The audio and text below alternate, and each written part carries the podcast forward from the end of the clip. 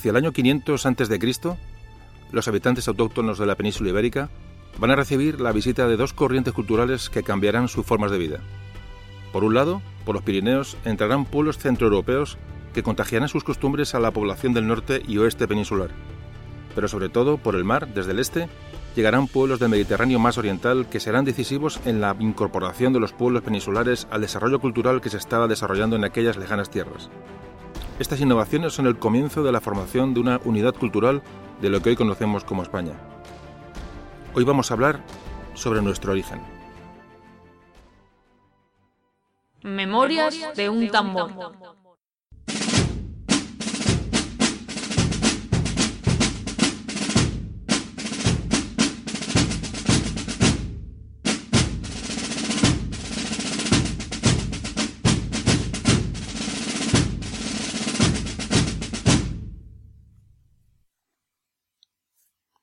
Hola, ¿qué tal amigos? Eh, otra vez estamos aquí para hablar de historia de España. Hoy un tema complejo, complicado. Vamos a retroceder muchos años atrás. Vamos a empezar a hablar de miles de antes de, Cristo. Una historia diferente, una historia que, bueno, que a mí particularmente me apasiona. Y creo que es la historia, una historia con mayúsculas, porque bueno, ahí faltan datos, hay muchas teorías, hay muchos huecos que cubrir. Y bueno, vamos a intentar hacer un programa lo más ameno posible. Sé que es difícil, después de los temas que hemos tocado hasta ahora, eh, tan intensos, tan, tan, con tanta información, con tantos datos. Hoy vamos a, vamos a escarbar en el pasado, vamos a hacer, hoy vamos a hacer el programa cero, de alguna manera, el primer programa eh, cronológico de la historia de España y, bueno, y espero que, que sea, lo podamos condensar de una manera que sea agradable para que, para que todo el mundo lo pueda, lo pueda escuchar y, todo el mundo se pueda hacer una idea de, bueno, de cómo empezó nuestra, nuestra andadura. Como digo, es un tema difícil, extenso. Eh, hay poca fiabilidad en cuanto a que bueno, hay, hay eh, se sigue investigando, la arqueología es una ciencia que sigue abierta eh, a todos los temas prehistóricos, que es lo que, lo que vamos a tocar, y siempre estamos abiertos a nuevos descubrimientos que, bueno, que podrían cambiar en algún momento todo lo que vamos aquí, hoy aquí a contar, pero vamos a meternos en materia y vamos a intentar descubrir mm, de dónde venimos. Bueno, como todos sabéis, la historia empieza cuando aparece la escritura. Es la historia implica eh, documentos escritos que nos narran acontecimientos del pasado. Mientras no hay escritura, bueno, le llamamos prehistoria. Bueno, para inventarnos hay que decir que la primera forma de, escritura eh, se creó en Mesopotamia hacia el año 3200 a.C. Eran los llamados caracteres cuneiformes, es decir, en formas, formas de cuña. Eran, se escribían bueno, con, con, cañas, sobre tablas de arcilla frescas, bueno, se hacían una serie de, signos, que fue la primera forma de, escritura de la humanidad eh, hasta hoy conocida. El lenguaje es clave, el lenguaje en la historia de la humanidad. Este lenguaje escrito que hizo posible, bueno, pues que aquellos, aquellos asentamientos primitivos de, como digo, de, Mesopotamia, pues llegar a convertir a estos pueblos en, civilizaciones. Y con, la, con el lenguaje comenzó pues la expansión. Muy importante el concepto lenguaje en la historia de la humanidad. Hay que decir que, salvo raras excepciones, eh, durante toda la, la, prehistoria, el continente europeo, digamos, bebió de fuentes culturales que venían tanto de África como de Oriente Próximo. Es decir, eh, el, mm, el núcleo cultural de la humanidad en ese momento está, como decimos, en la zona de Mesopotamia, que hoy corresponde, bueno, pues al, actual Irak. Eh, como todos sabéis, entre los ríos Tigris y, Éufrates, y toda la zona... Mm, en esa zona se van a producir los hechos culturales que van, como digo, a llegarnos miles de años después, pero nos, nos acabarán llegando. Y como siempre ambientamos los, los, mm, bueno, los antecedentes históricos de estos temas, pues hoy hay que irse muy, muy para atrás. ¿Dónde vamos a empezar? Bueno, pues vamos a empezar en la revolución neolítica. Vamos a irnos hasta el neolítico. Estamos hablando que vamos a arrancar el programa desde el año 8000 a.C. La cosa tiene su miga. Hoy vamos muy atrás, un programa mm, diferente, un programa que quiero que empiece una serie de programas que va a tratar bueno, pues nuestra historia más antigua, que creo que es muy desconocida, muy interesante y clave para entender eh, muchas cosas que sucedieron después. Como digo, vámonos al 8000 a.C. ¿Qué pasaba en aquella zona de Mesopotamia donde antes, antes contábamos eh, donde es donde nace la, bueno, la, historia, donde nace la, cultura mm, que hoy conocemos. Bueno, pues aquella zona mesopotámica se llamaba el creciente fértil, como antes decía, que estaba entre los, entre los dos ríos Tigris y Éufrates. Eh, a esa zona había que sumar zonas también de influencia, como puede ser la actual Turquía, Irán, eh, Siria, Jordania, Israel, Palestina. Esas zonas también correspondían a, a esta zona de influencia. El neolítico llegó a Europa en el 6000, aunque nace, como digo, en el 8000 a.C., fijaos que tarda 2000 años en llegar al continente europeo, a través del Mediterráneo. bueno, pues penetró por el Danubio hasta el centro de Europa y se estima que es hacia el 4000 antes de Cristo, es decir, 4000 años después del inicio de la fase neolítica, cuando Europa está eh, introducida, inmersa completamente en este periodo. Estamos hablando del neolítico, pero hay que saber qué es el neolítico. Vamos a hablar que el neolítico, fijaos, supuso una, una auténtica revolución. De hecho, se le conoció como la revolución neolítica. A España llegó, mm, si Europa llegó hacia el 4000, eh, a España se estima que llegó entre el, pues eso, entre el 4000 eh, y el 3000 antes de Cristo.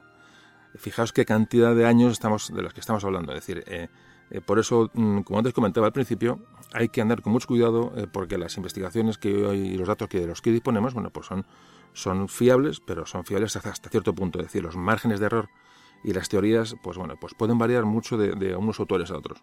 Pero como digo, vamos a intentar llegar al medio de la cuestión de una manera lo más, lo más simple y lo más directa posible. Bueno, ¿qué pasó en la, Revolución Neolítica? ¿Por qué es tan importante esta, esta época de miles de años estos en Europa, eh, 4 o 5 mil, en España 3 mil años antes de Cristo? ¿Qué pasó en este momento? Bueno, pues que se desarrolla la agricultura y la ganadería. Es decir, se va a producir una economía de tipo productivo. ¿Y qué había antes de esto? Pues estaban, eran eh, eh, eran poblaciones que se dedicaban a la caza y a la recolección de frutos, es decir, eran grupos humanos, errantes, nómadas, que lo que buscaban era eh, recolectar lo que la naturaleza les iba dando a, su paso y cazaban, simplemente.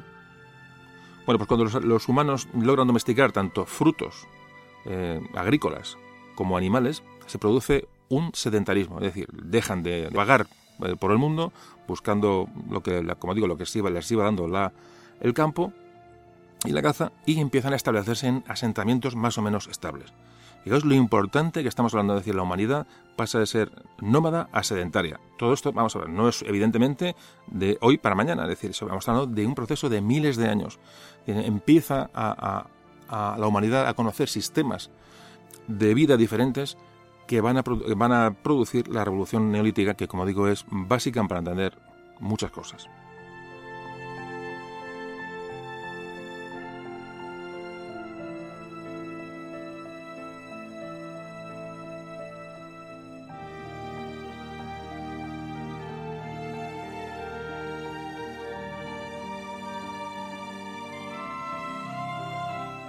Cuando esto ocurre, mm, ¿qué ocurre? Bueno, cuando la, población se hace sedentaria, pues ¿qué va a ocurrir automáticamente? Pues va a haber, un desarrollo de la arquitectura, es decir, van a construirse casas para que sean habitadas durante un tiempo, durante mucho más tiempo, es decir, la, arquitectura evoluciona.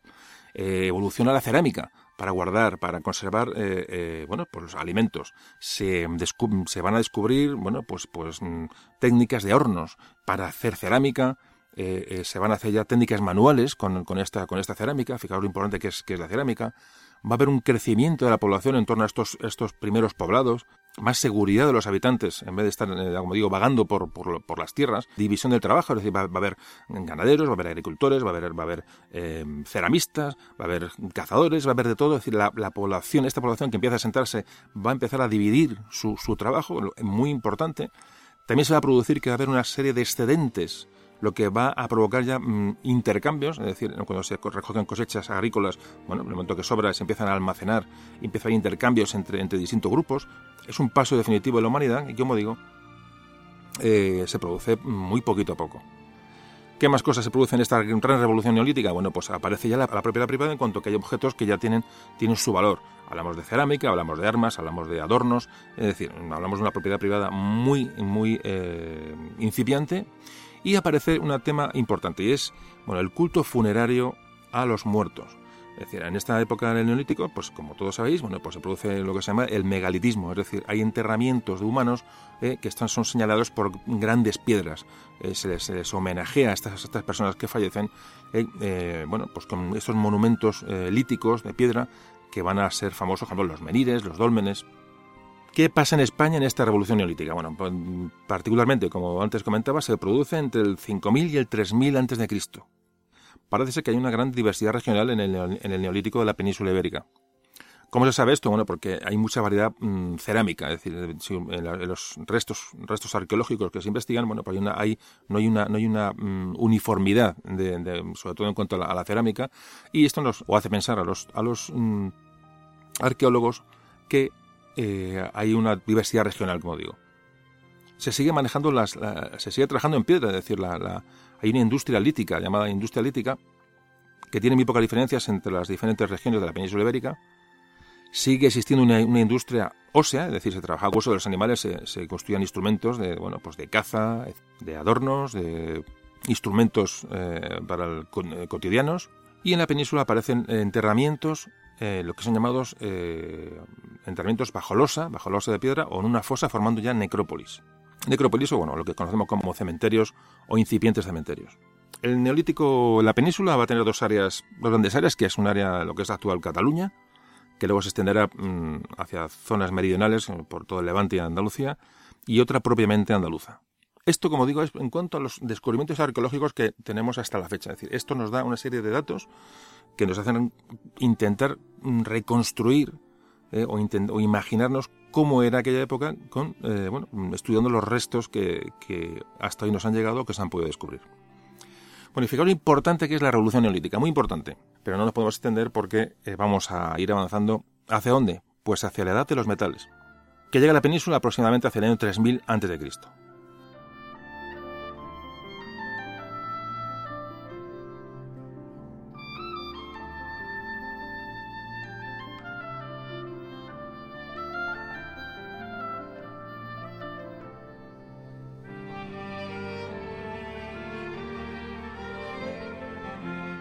Bueno, pues en esta edad de los metales, ¿qué ocurre? Bueno, pues hay alguien, un ser humano más, más espabilado del grupo que, bueno, que descubre que el mineral de cobre que está prácticamente a flor de tierra en aquellos momentos, bueno, pues lo puede utilizar en principio en el estado natural en el que lo encontraba, porque aún no, sabía cómo fundir este, este mineral de cobre. Entramos dentro de la edad de los metales, se divide en tres edades. La primera va a ser la edad del cobre, como digo, cuando los primeros seres humanos descubren que el cobre le puede valer, bueno, eh, le puede sustituir a la piedra en algunas, en algunas facetas. En estos primeros momentos, bueno, pues el cobre se moldeaba pues, a golpes, como la piedra, es decir, se le golpeaba para darle la forma que, bueno, que cada uno quería para los mm, fines que cada uno quería. Entonces, aún esta primera fase, al puesto que se trabaja con el cobre como si fuera piedra de alguna manera, eh, aún se considera una fase, digamos, neolítica o de últimos del neolítico. Poco más tarde, bueno, pues se va a conseguir lo que se llama la metalurgia, la metalurgia del cobre, es decir, el, bueno, el tratamiento de, por el ser humano, que va a suponer una innovación relativa, ¿por qué? Porque ya se, eh, para fundir el cobre, y se dan cuenta que lo pueden fundir, pero no es una, no es una revolución tecnológica fuerte, porque digamos, esa, esa tecnología de hornos para fundir ya la tenían para hacer cerámicas. Es decir, lo que hacen es, fundir el cobre, digamos, con la tecnología de, de hornos que tenían ya eh, para, hacer, para hacer cerámica, para cocer barro. hay que pensar que la fusión del cobre se produce a unos 1083 grados centígrados, que es una temperatura que ya alcanzaban los hornos del neolítico, como digo, para, para eh, fabricar aquella bueno, rudimentaria cerámica de la que estamos hablando. Fijaos, el cobre, aunque, aunque en Europa llega mucho más tarde, ya hablan que hoy muestras de que el cobre ya era fundido en el sur de Anatolia, en el sur de lo que hoy es la, lo que es Turquía, eh, hacia el año 6000 antes de Cristo.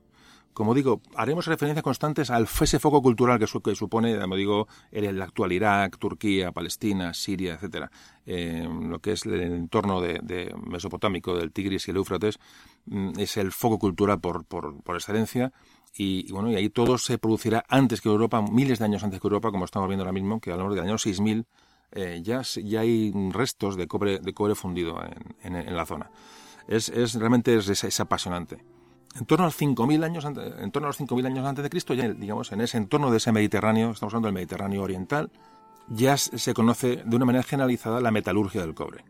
Parece ser que este, este avance ¿no? Este, de, estos, de estos conocimientos se van trasladando pues, digo, a lo largo de, cientos y cientos y miles de años va a llegar a Europa, lo que es el continente europeo en sí, pues a través de, bueno, pues del Cáucaso, de, a través de, los Balcanes, va a llegar a la Europa continental hacia, bueno, más o menos hacia el 4000 antes de Cristo.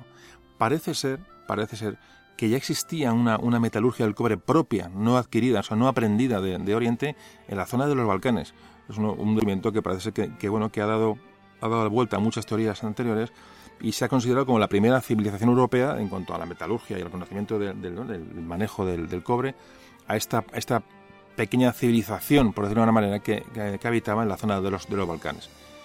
Pero fijaos, había otro, otro, bueno, otra zona eh, diferente al, al, oriente, donde también el cobre se empezó, ya digo, repito, y lo repetiré muchas veces, según los, los, hallazgos arqueológicos hasta la fecha, parece ser que ya había una zona precisamente en la península ibérica, donde ya se trataba el cobre antes, antes eh, digamos, de lo que pudo llegar la información desde el Oriente, es decir, en la zona de los Millares, que está en la zona de Almería.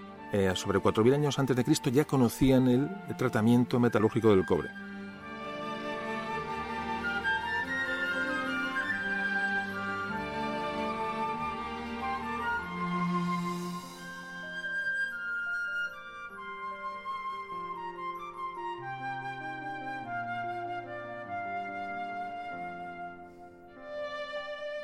Muy interesante, muy importante la cultura de los millares en, la historia de España. Bueno, ¿y qué se hacía con el cobre? Bueno, pues herramientas múltiples, eh, puñales, espadas, eh, punzones, eh, cuchillos, agujas, adornos personales como brazaletes, sortijas, collares, es decir, con el cobre se utilizaba para como un nuevo material que era más llamativo, pero se seguían utilizando herramientas de piedra. Ojo, porque parece que seguían siendo más eficaces y más duros los, digamos, los, los útiles que se hacían con piedra, con sílex, mucho más que los de cobre. En esta época pues había una cerámica incipiente, como digo, mm, prácticamente neolítica. Estamos hablando ya, ya de España, pues eran grandes vasijas, prácticamente sin decoración. Se seguían eh, practicando ya enterramientos en este, eh, colectivos, en este caso, que se pueden encontrar prácticamente en toda la península ibérica en esta fase de la, de la edad del cobre, de, estos, de este inicio de la edad de los metales. Y esto, eh, digamos, ratificando lo que antes comentaba de la revolución neolítica, generalmente estos, eh, estos enterramientos se encuentran siempre situados en zonas de abundancia de mineral de cobre, sobre todo en Andalucía.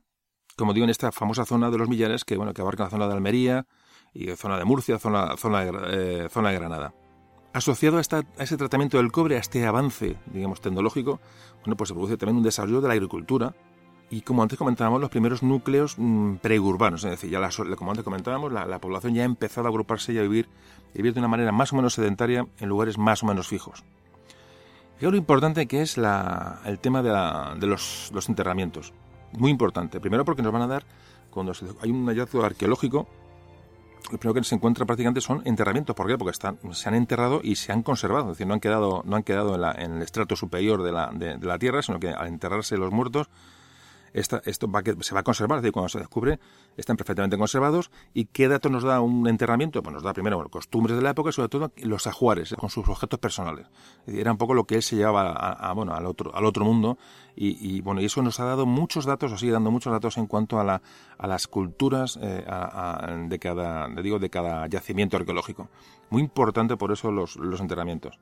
Y ahora fijaos que, bueno, evidentemente, mm, como ya existe, bueno, como antes comentaba, estos enterramientos, bueno, pues al, ser eh, poblaciones sedentarias, quieren enterrar a su gente querida, bueno, pues en el lugar donde han, donde han vivido. Me imagino que antes, cuando las poblaciones eran, eran nómadas y se movían, ya digo, buscando, buscando frutos y buscando caza sin, sin, parar, es decir, migrando constantemente, cuando alguien moría, pues yo qué sé, pues le atacaba un oso porque uno de la tribu enfrente le daba le pegaba con un canto en la cabeza, bueno, la gente cuando o un infarto me da igual, cuando la gente moría, bueno, pues me imagino que se le dejaría apoyado en el chaparro más cercano y el y la y bueno, y su y su clan, su trío pues seguiría camino, es decir, no se enterraba a las, personas.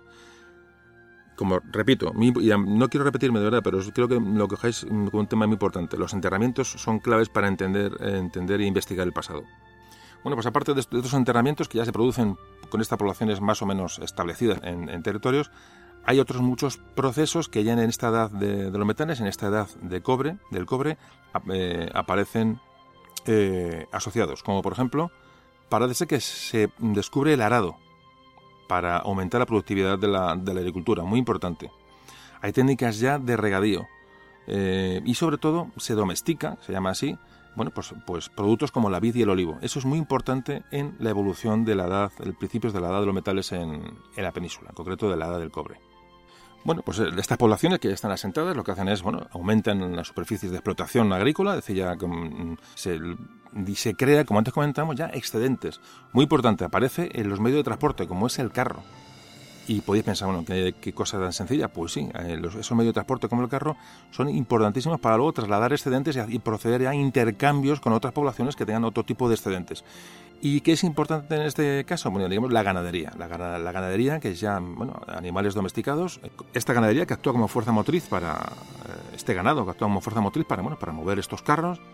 Parece ser que ya se conoce, mm, eh, bueno, la, la leche y sus, sus, sus derivados y sobre todo la lana. La lana para, la lana para empezar, bueno, pues a hacer, a hacer tejidos.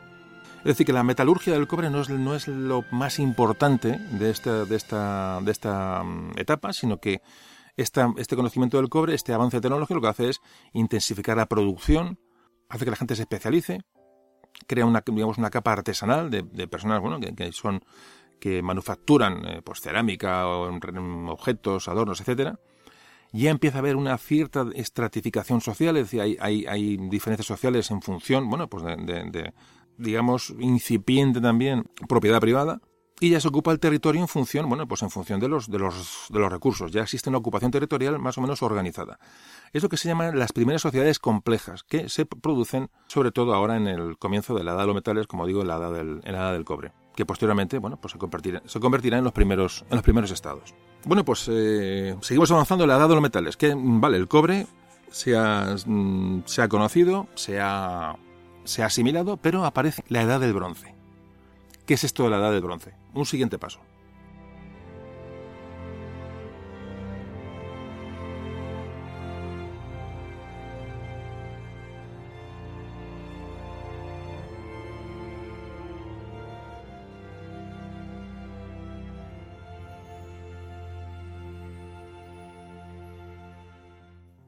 Pues el bronce, como todos sabéis, es una aleación de cobre más estaño. Es decir, el mineral, el, estaño, también estaba eh, muy accesible y alguien, el más listo de la tribu, también eh, descubre que el estaño eh, lo puede fundir y lo puede mezclar, puede hacer una aleación con el cobre. En hornos de, de, de carbón vegetal, bueno, pues ya se prueba la metalurgia de esta aleación de cobre más estaño que va a dar mm, lugar al bronce. El bronce es mucho más resistente y mucho más duradero que el cobre solo. Entonces, eh, repito, el bronce empieza, empieza a penetrar en Europa, también es en Oriente Próximo, en la zona que antes comentábamos, donde se descubre esta, este, esta aleación de cobre más estaño, que, que, es el bronce, y de ahí empieza a penetrar en Europa pues, muy, muy lentamente a través de estas civilizaciones orientales. Es decir, se va, se va contagiando el conocimiento del, del, del bronce otra vez hacia el continente europeo. Y, mmm, bueno, y el conocimiento del bronce va a llegar a la península ibérica aproximadamente entre el 2200 y el año 700 antes de Cristo. Fijaros, fijaros que, es, que es ya muy tarde. O sea, ha tardado muchísimo. Parece que, que se descubrió en el, en el, año 5000 antes de Cristo en Oriente y a la península ibérica va a llegar en torno al 2200 y el 700 eh, antes de Cristo, que es el periodo en el que se estima que el bronce eh, mm, evolucionó en la, en la península. Que, en, este, en esta edad del bronce, en la, en, la península, bueno, por se desarrolla grandemente la, la, agricultura, sobre todo en el sur y en el este, las zonas más, más cálidas. Ahora sí ya se empieza a producir un abandono de las técnicas de, piedra, es decir, del, del, instrumento de piedra, las técnicas líticas y los huesos y la industria ósea, que ya ahora sí, dada esta fortaleza de, del, del, bronce, ya sí puede sustituir el bronce a la piedra. Es decir, ya, es, ya empieza a ser el bronce mmm, más resistente que los instrumentos de piedra y ya sí las poblaciones empiezan a tomar el bronce como, como básico. Durante esta época de la edad del bronce es muy importante porque se produce un, una incipiente industria textil. Es decir, se, ya se empiezan a hacer eh, tejidos con la planta, con el lino para verano y la lana para el invierno. Se hacen cestas, las técnicas cerámicas avanzan de una manera, ya digo, eh, eh, grande y, la, y, adquieren una grandísima importancia en, esta, en estas, en estas mm, poblaciones. Estos pequeños poblados ya empiezan a tener una cierta ordenación, no son, no puede hablar de, de, urbanismo, pero bueno, ya empieza a tener un, un, un sentido, una lógica en, en, la, en, la, creación. Ya se sitúan en las zonas altas, zonas, zonas que son fácilmente defendibles y ya empiezan a presentar murallas de piedra. Ya la sedentarización ya es prácticamente mm, general y ya empiezan a, bueno, a, construir esos, esas, esas, poblaciones con unas condiciones suficientes para que les puedan defender de, de, agresiones exteriores. Aquí en la península ibérica, ¿qué podemos hablar? ¿Qué cultura destaca? Es la cultura argárica, que es prácticamente la misma zona en la que antes hablamos de los millares durante la edad del cobre. Bueno, pues esa cultura, que ahora se llama la cultura de Argar, eh, sustituye a la de los Millares, pero en la misma zona. Hablamos de, Almería y provincias limítrofes, lo que hoy, para hacernos un poco una idea de dónde se está desarrollando esta, esta cultura. Como repito, esta cultura eh, avanza durante la edad, la edad del bronce en la península. Y es en este momento cuando en la península aparecen la, bueno, la gran innovación que es la aparición de espadas, espadas de verdad, espadas resistentes, espadas con hojas largas, eh, espadas que están con, enmangadas con, bueno, de, de, una manera mucho más, mucho más perfecta, de manera que son armas bastante más, más potentes y están hechas de bronce. Fijaos cómo, es la evolución, ¿no? Eh, me parece fantástico. Estos primeros momentos de nuestra historia es, es, es, increíble porque son pasos muy pequeños, muy cortos, pasos muy básicos que no parecen básicos, pero son absolutamente definitivos y decisivos. Hablamos también en esta edad del, bronce de, bueno, que estos asentamientos que, digo que ya empiezan a ser fijos y están localizados, pues que van a producir pues un aumento demográfico, es decir, hay más seguridad, hay más salubridad, hay más, eh, la esperanza de vida es más larga y en estas culturas que hemos conocido, como eh, sobre todo en esta de la cultura Argars, eh, bueno, pues tienen ya áreas, áreas en las partes más altas donde bueno, la población ya se puede, se puede resguardar. Seguimos hablando de los enterramientos. Ahora ya en esta época empiezan a haber enterramientos, parece ser en muchos casos individuales y dentro de las viviendas. Parece que entierran a las personas que mueren de cada, de cada familia, se las entierran en unas grandes tinajas y vuelven a guardarse eh, sus ajuares, lo que nos sigue dando una idea, digamos, de su, de su mm, posición social, eh, dependiendo bueno, del tipo de ajuar, de la riqueza de ajuar con la que esta, esta persona está enterrada. Es decir, que ya hay una jerarquía eh, en estas, en estas mm, bueno, digamos, estructuras urbanas ¿no? que empiezan a, que empiezan a, sentarse. Bueno, esta cultura de, largar, repito, eh, en el sureste español, eh, parece que no llegó a ser un, Estado, pero mm, sí tuvo prácticamente el carácter de, casi de preestado, porque bueno, dominaba su ámbito territorial, y me parece que todos los restos de ajuares que se encuentran en esta, en esta, en esta cultura son de, de, una, riqueza importante y nos da eh, idea bueno, de que esta cultura de largar pudo ser una, bueno, una primera cultura eh, fuerte, potente y autóctona de la, de la, península ibérica.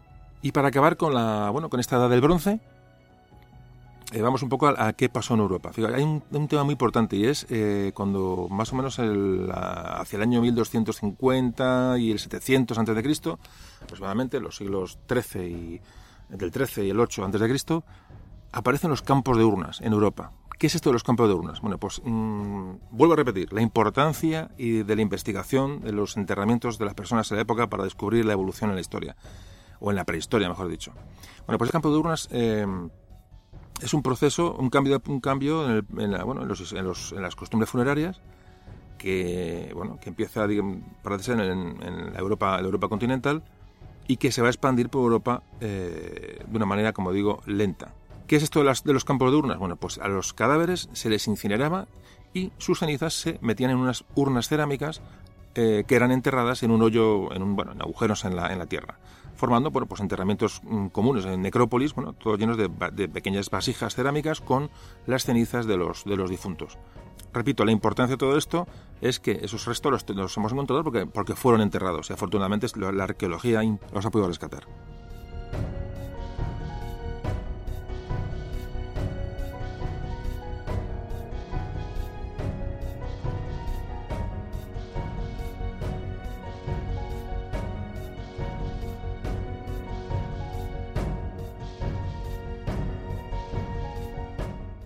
Parece ser que la península ibérica eh, llegó solamente a la zona de Cataluña y parte de Aragón. Es decir, eh, este, este contagio de esta, de esta costumbre no llegó, no llegó a, a toda la península ibérica y se, quedó prácticamente tras pasar los, los, Pirineos, según los restos arqueológicos que nos, nos, han llegado. En esta etapa final ya de la Edad de Bronce, pues aparecen, como digo, vuelven los recintos ya son amurellados de, bueno, pues con, tapiales, algunos con, con madera, con eh, ya las, las, casas empiezan a tener estructuras rectangulares, eh, que están hechas con adobe, ya tienen tejados con, de paja, de madera, y aparecen en, estas, en estos pequeños núcleos urbanos, estas pequeñas poblaciones, y aparecen que hay silos eh, para eh, guardar lo que es el excedente agrícola que se produce en la, en la, zona. Es decir, hay un aumento de la agricultura, de la importancia de la agricultura frente a la ganadería. Aunque la ganadería, evidentemente, sigue siendo también tiene un papel fundamental, sin duda. Siguen encontrándose restos de ganado bovino, de porcino, equino, ovino. Es decir, eh, la ganadería sigue siendo importante, pero hay un aumento importante de la actividad agrícola que nos la da la construcción de, almacenes, de silos, de, depósitos mm, para los excedentes agrícolas en estas, estas poblaciones. En cuanto a, las armas, importantes evidentemente en estas, en esta cultura, bueno, pues ya desaparecen en el bronce, aparece, desaparecen ya las, las puntas de flecha de sigles, de piedra, y ya son siempre sustituidas por eh, puntas de flecha de bronce. Aparecen ya las defensivas como corazas, cascos, escudos. Fijaos ya en la evolución que se produce eh, con el descubrimiento del bronce, puesto que se descubre que es mucho más duro que, la, propia piedra. Y como comentamos, en la península ibérica, como te dijimos, los campos de urnas penetran hasta Cataluña, Aragón. Hay otras zonas de, de, esta de bronce, digamos, bastante diferenciadas. En el, noroeste, lo que es la zona de, en Gallega y lo que es Portugal, pues hay unas, unas condiciones muy similares a, las que a la evolución que se dan en, la Bretaña francesa, en las Islas Británicas. En el sur, en esta edad de bronce, parece ser que esa, esa cultura de Argar eh, tiene, tiene un, bueno, pues un decaimiento importante y parece ser que esta, esta cultura que estaba en la zona este, sureste de España, se traslada a la zona suroeste de España, es decir, los, bueno, en una zona que coincidirá, eh, luego hablaremos del tema, con, eh, con Tartesos, con la eh, cultura mm, de Tartesos. Ya digo que luego hablaremos del asunto. Es decir, hay un desplazamiento del este al oeste en cuanto a, bueno, a estas, estas culturas que parece que son más, más avanzadas. En la España interior, pues en el interior de la península, bueno, pues está, hay mm, culturas en la meseta central, en el Cantábrico, bueno, en la comunidad valenciana, sobre todo en, el, en la zona del curso del, del Guadalquivir, que son, parece, parece, sí, siempre digo parece ser, pues poblaciones autóctonas eh, peninsulares bueno, que no han sufrido digamos ninguna influencia exterior. En esta zona de la península, como decimos, donde los campos de urnas no llegan, se sigue enterrando las personas eh, bueno, pues en fosos y con sus ajuares, es decir, no ha llegado no ha llegado la técnica de incineración y de guardarlos en una vasija en una vasija de cerámica. Con esto, digamos, vamos a, vamos a ir no podemos detenernos mucho en cada en cada fase, pero vamos hemos dado un poquito un repaso a lo que era la edad del bronce en la península ibérica. ¿Cuál es el siguiente paso? Pues a la última fase de la edad de los metales, a la edad del hierro. Importantísima la edad del hierro. En Europa se descubre, ya no es la metalurgia, sino que se llama siderurgia, la siderurgia del hierro. La siderurgia del hierro, que es, bueno, que es eh, usar este, este metal, que es mucho más duro que la aleación de bronce y estaño, y es un, elemento abundantísimo en la, en la, naturaleza, bueno, pues para, bueno, empezar a construir herramientas, armas, etcétera, de hierro, de hierro fundido. Como siempre, ¿dónde tiene su origen los, primeros rastros de hierro fundido en la, la humanidad? Bueno, parece ser que vienen de la, misma, de la misma zona, de la zona del sur de Turquía, de la zona que hemos hablado siempre, de, del sur de, Anatolia, donde se han encontrado restos de hierro fundido desde el año 3000 a.C. Es decir, prácticamente cuando aquí estábamos con el bronce, eh, eh, ya estaban allí descubriendo la, la, siderurgia del hierro. Realmente fascinante la evolución del conocimiento según las zonas.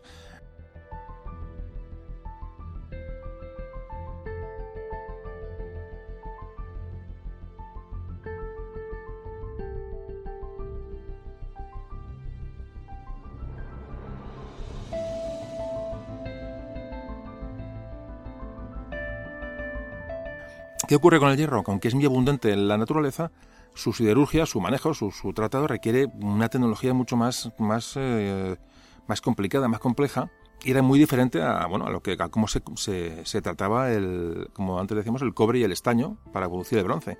Fijaos que el hierro requiere pues una serie de, tratamientos, de refinarlo, de fundido, eh, forjado, de templado. Fijaos que el hierro eh, se funde a 1535 grados, es decir, no a los 1083 que se fundía el cobre. Estos 500 grados de diferencia prácticamente bueno, hacen que la fundición del hierro sea mucho más complicada, necesite hornos mucho más, eh, mucho más potentes, lo cual va a, bueno, a frenar la difusión del hierro, es decir, el, tratamiento del hierro es mucho más complicado, aunque vale la pena por su dureza, pero va a tener mucha más lentitud en su, en su progresión. Con lo cual, lo que esto nos da a entender es que, bueno, aunque estemos en la edad del hierro, el bronce va a seguir mm, usado mm, con, digamos, general, de una manera general, porque no, el, avance del hierro va a ser, va a ser muy lento. Es decir, el bronce será, será desbancado de una manera muy lenta.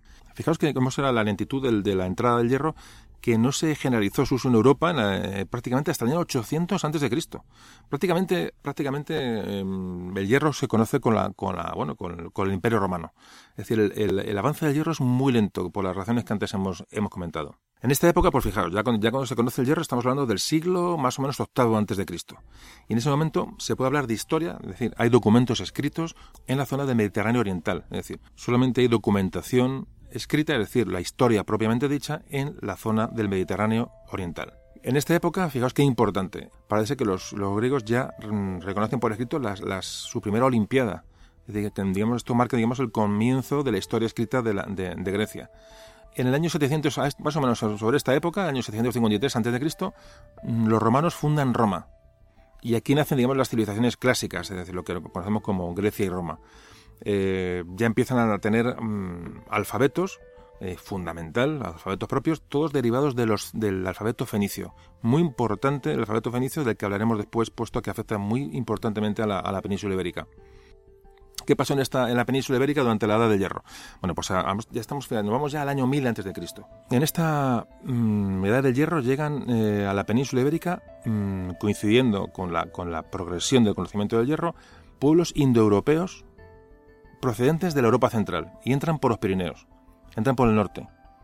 Y al mismo tiempo, eh, simultáneamente prácticamente, empiezan a entrar, a llegar pueblos que se llamaban eh, pueblos colonizadores por el Mediterráneo, es decir, los fenicios, griegos y cartagineses. Una zona rica en minerales, rica en agricultura, una zona, una zona fértil.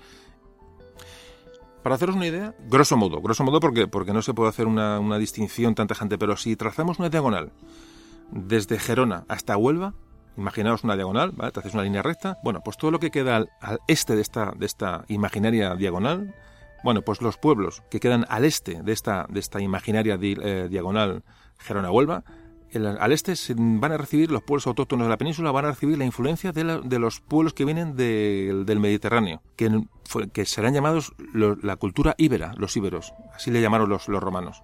A esta zona llegaron en periodos sucesivos, bueno, pues, pues los llamados que se llamaron pueblos, eh, digamos, orientalizantes, así los llama la historia.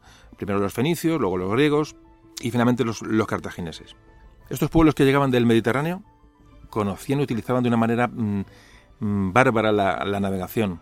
Estos fundaron factorías comerciales pues en todas las costas de, prácticamente del Mediterráneo, sobre todo en la zona sur suroriental de la península ibérica. Estos fenicios, sobre todo, pues van, con ellos van a, llegar a nos van a trasladar estas unas eh, técnicas de, explotaciones mineras. Eh, nos trajeron eh, la, bueno, una optimización de los cultivos de la vid y el olivo, la salación del pescado, eh, hubo intercambios comerciales con ellos de una manera mm, absolutamente mm, eh, vital para el avance de estas poblaciones autóctonas, como digo, de la península ibérica, y sobre todo los fenicios conocían la escritura. Es decir, mm, la escritura como medio de, transmisión del conocimiento y, ya entramos en la historia, propiamente historia, porque quedan ya documentos escritos, la escritura nos la traen los fenicios.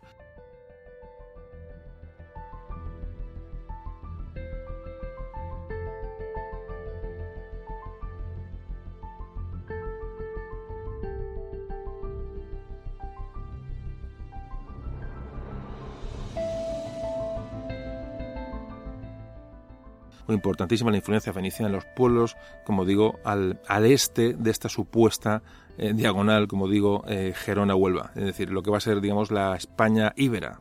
Bueno, pues este, esta, este contacto de estos pueblos del este va, va, a dar a conocer pues una cultura que ya estaba en, la, digamos, en la península ibérica ya establecida, que ya existía antes, que es la cultura de Tartesos.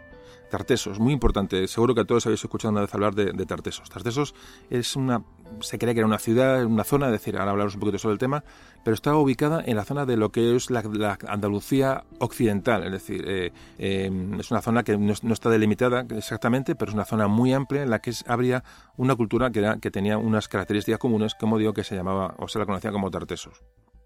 Bueno, y al oeste de esta línea imaginaria diagonal eh, Gerona-Huelva, ¿qué ocurre al oeste de esta línea? Bueno, pues esta, esta, esta zona va a, va a recibir la em, influencia de estos pueblos de Centro Europa que fueron, han sido conocidos históricamente de manera general y algo inexacta como pueblos celtas. Es decir, eh, toda la zona, eh, lo que es Portugal, la meseta norte, lo que es prácticamente bueno, el centro de la península, parte del centro de la península, el norte peninsular, Galicia, etcétera, va a ser influenciada por estos pueblos que llegan de Europa, como digo, eh, que han sido llamados o de influencia celta.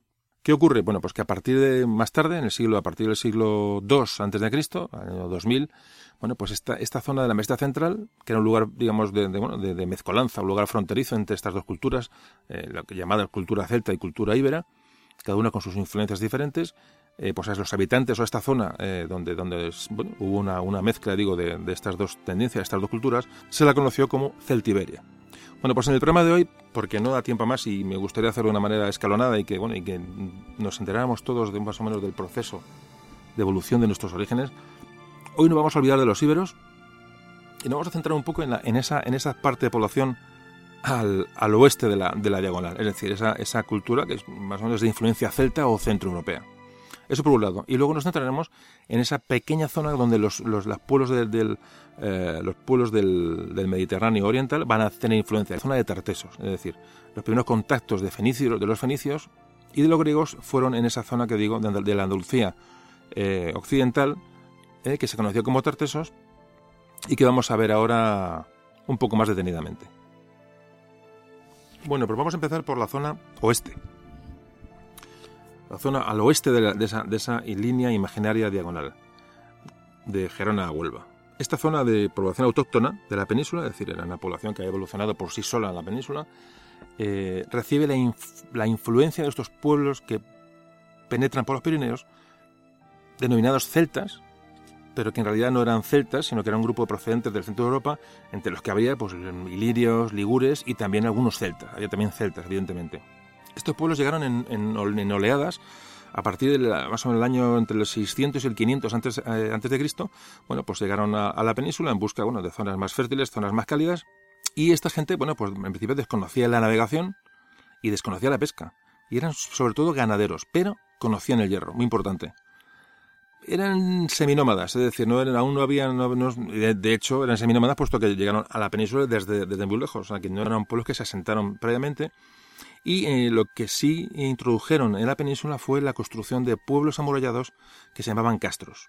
Esta cultura sobre todo tuvo esta cultura que se llamó castrense, por esta manera de construir, tuvo su desarrollo, un desarrollo importante en el noroeste de la península, sobre todo en Galicia hasta el sur de Portugal. Como antes decíamos, eh, durante mucho tiempo se creyó que eran, que eran grupos celtas, grupos célticos, pero parece ser que ahora mismo eh, se le concede mucha más importancia a la propia población autóctona de la peninsular que la influencia que pudieron dar estos pueblos que llegaron desde, Europa. Lo que está claro es que a partir de, esta influencia de estos pueblos centroeuropeos se empezó a usar de manera masiva eh, eh, bueno, los, metales. Hablamos del, cobre, del estaño e incluso, incluso del oro. Como antes decíamos, bueno, su característica fundamental es eh, ese tipo de pueblos fortificados que construían, que estaban siempre situados en lugares altos, tenían varios, varios anillos de muralla, eh, que eran anillos concéntricos, y en el interior tenían pues numerosas casas circulares sin una organización urbana delimitada. Son los que los llamamos castros y que van a dar lugar a, a, esta, esta, cultura, se la, conocerá, se la conocerá como cultura castreña. Parece que, que, aunque conocían el hierro, potenciaron la metalurgia de bronce. Bueno, en esta zona castreña, esta zona, vamos a llamarle celta, por decirlo así, para, para enterarnos, para entendernos, la economía era eminentemente, agrícola y, ganadera, pero tenían, también, seguía teniendo peso, digamos, la recolección de frutos silvestres. Pescaban y, consumían marisco.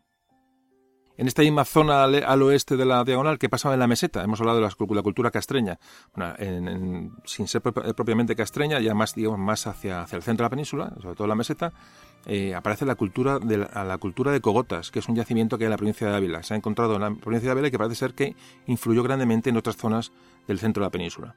Eran igual eh, comunidades mm, ganaderas y, agrícolas ya establecidas en centros, en centros, eh, en poblaciones fijas, y se estima que hacia el año 700 a.C. se inicia en la meseta, en la meseta peninsular, la primera edad del hierro, es decir, eh, propiamente dicha, que va a durar hasta el año 450 aproximadamente. Fijaos que vamos con mucho retraso, evidentemente, con respecto a, lógicamente, a, respecto a poblaciones, eh, a poblaciones de, que venían desde, desde Oriente.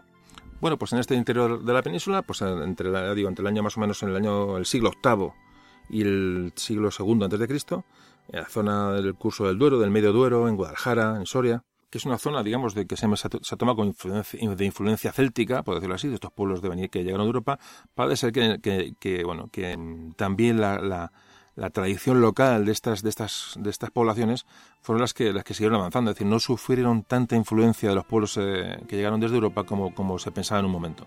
En algunas de estas zonas llegaron le llegó la tradición de los campos de urnas que antes hablábamos, se encontraba necrópolis de campos de urnas en zonas concretas, hablamos ya de la provincia de Soria, de, más, metidos en la meseta, en la meseta castellana, y vuelvo a repetir la importancia de la arqueología y las necrópolis para, para poder trazar un hilo conductor en la, en la prehistoria.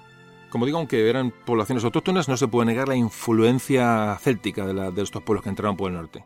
Como digo, conocieron el hierro muy lentamente, sobre todo, y ayudado porque en las zonas cercanas al, Moncayo, al, monte Moncayo, pues había, había minas de hierro. Parece ser que esto aceleró el conocimiento del hierro en la, en, la meseta, en la meseta norte. Eh, fijaos que, pero todo muy lentamente, todo fue muy lento. La, como digo, es muy difícil hacerse una idea, pero estamos hablando de, procesos de, cientos y a veces miles de años para, para dar pasos muy cortos.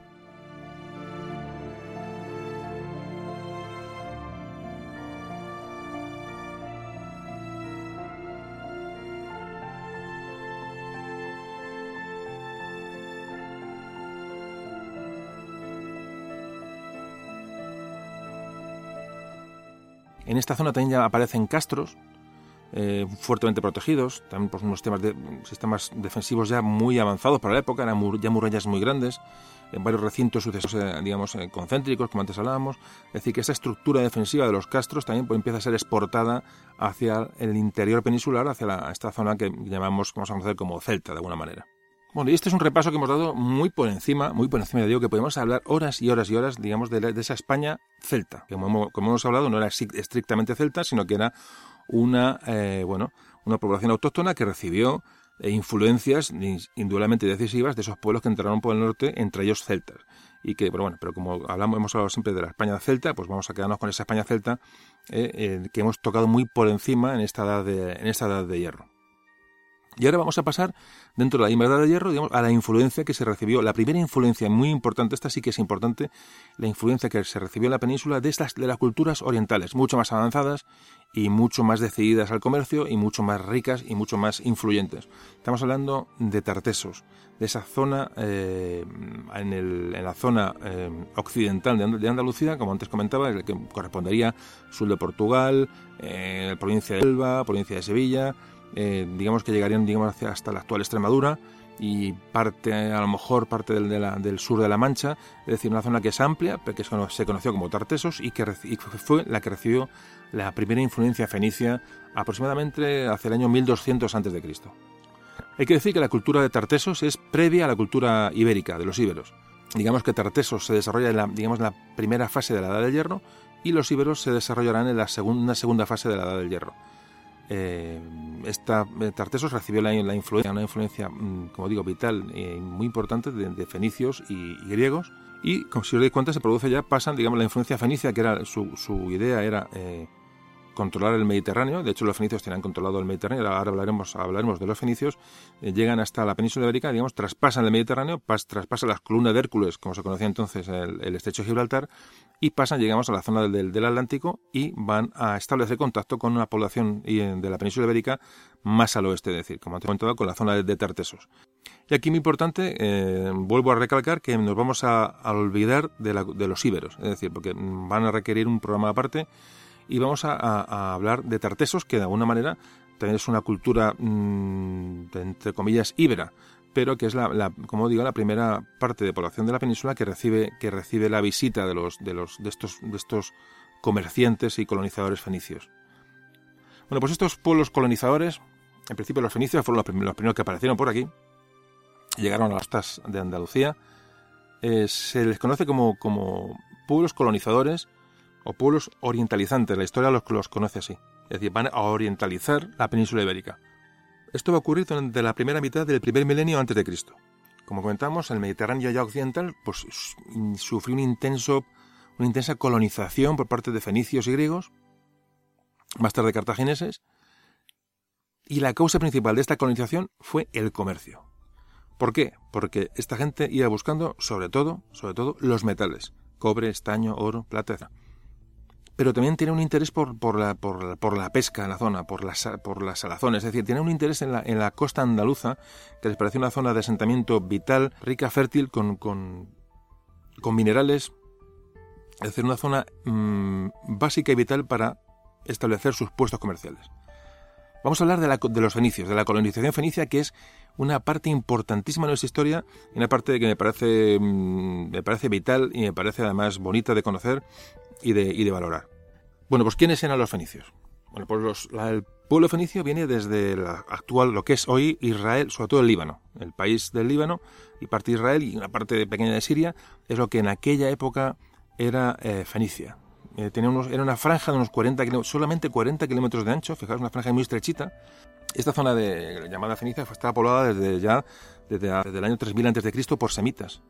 ¿Qué pasaba? Era un terreno muy montañoso. Eh, eh, aunque intentaron procesos de, bueno, de agricultura para subsistir, subsistir allí, eh, lo que pasó es que no, aquello fracasó y se dedicaron a la actividad marítima, es decir, tener el mar al lado y la salida comercial, la salida vital de aquellas gentes se dirigió hacia, hacia el mar, hacia el Mediterráneo ayudado con unos grandes bosques de cerro del Líbano que había allí para construir unas naves perfectas. Es decir, em, estas ciudades eh, fenicias, que eran, pues como todos también habéis, conocéis, eran, por ejemplo, eh, Sidón, Tiro, Acre, Biblos, es decir, todas estas ciudades se convirtieron en ciudades-estados que estaban prácticamente aisladas por tierra, porque eran una zona bastante mm, complicada de acceder, pero estaban conectadas por mar. Ciudades-estado que, como digo, eh, su única salida era el comercio por hacia el Mediterráneo. Los fenicios, de luego, dejaron una, bueno, un, un pozo tremendo en el, todo el Mediterráneo y luego fueron el germen de, bueno, de la cultura mediterránea, evidentemente, de lo que sea después lo que sería Grecia, lo que sería Roma y bueno, nuestra, propia península, de luego fueron, fueron fundamentales en, la, en, la, en, el avance de la, de, la cultura en la, península ibérica sobre todo, como digo, por el comercio y porque introdujeron el alfabeto. Introdujeron el alfabeto y introdujeron, bueno, pues que, que quedaran por escrito por sus transacciones y, su, y, su, bueno, y, sus, y sus conocimientos. Verdaderamente vital. Importante los fenicios, bueno, pues llegaron, aparte digo, antes de llegar a la península ibérica, llegaron a la península itálica y se extendieron por todo el Mediterráneo. Pero, eh, ¿qué nos afecta a nosotros? Bueno, pues aquí nos trajeron, por ejemplo, eh, eh, bueno, el, conocimiento, la perfección de la viticultura, de la producción del vino, importantísimo.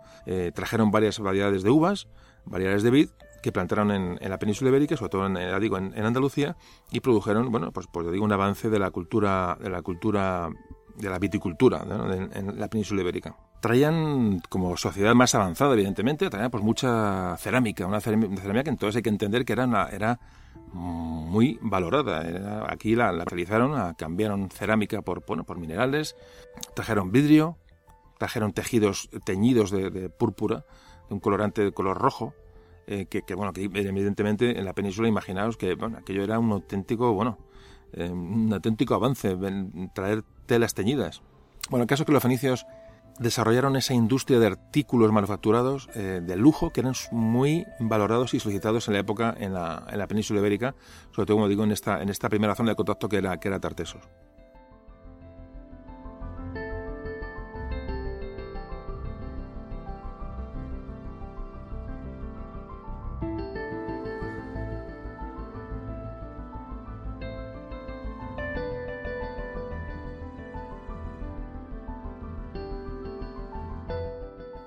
Traían también joyas, traían perfumes, traían, digamos, una, incipiente cosmética. Imaginaos lo que era para estas poblaciones de la península que prácticamente no habían visto esto nada en, nada en su vida. Pero, ¿qué teníamos aquí?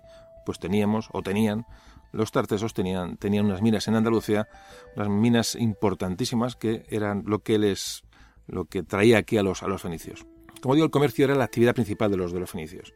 Era un intercambio en forma de trueque, con, bueno, con esos productos elaborados en Fenicia, a cambio de esas materias primas que les ofrecía la península ibérica, sobre todo cobre, estaño y, metales y preciosos.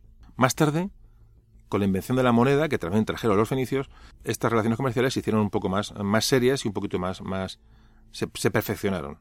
Como digo, estos los fenicios, estas, imagino que es atravesar el Mediterráneo en el año 1000, el año 2000 antes, antes de Cristo una auténtica barbaridad. Como te comentaba, su, mm, bueno, la, tenía unas técnicas de, navegación y una construcción naval avanzadísima. Se convirtieron en lo que se llamaba lo que se llama una, una talasocracia, es decir, un, un, imperio que dominaba el mar, dominaba el, Mediterráneo.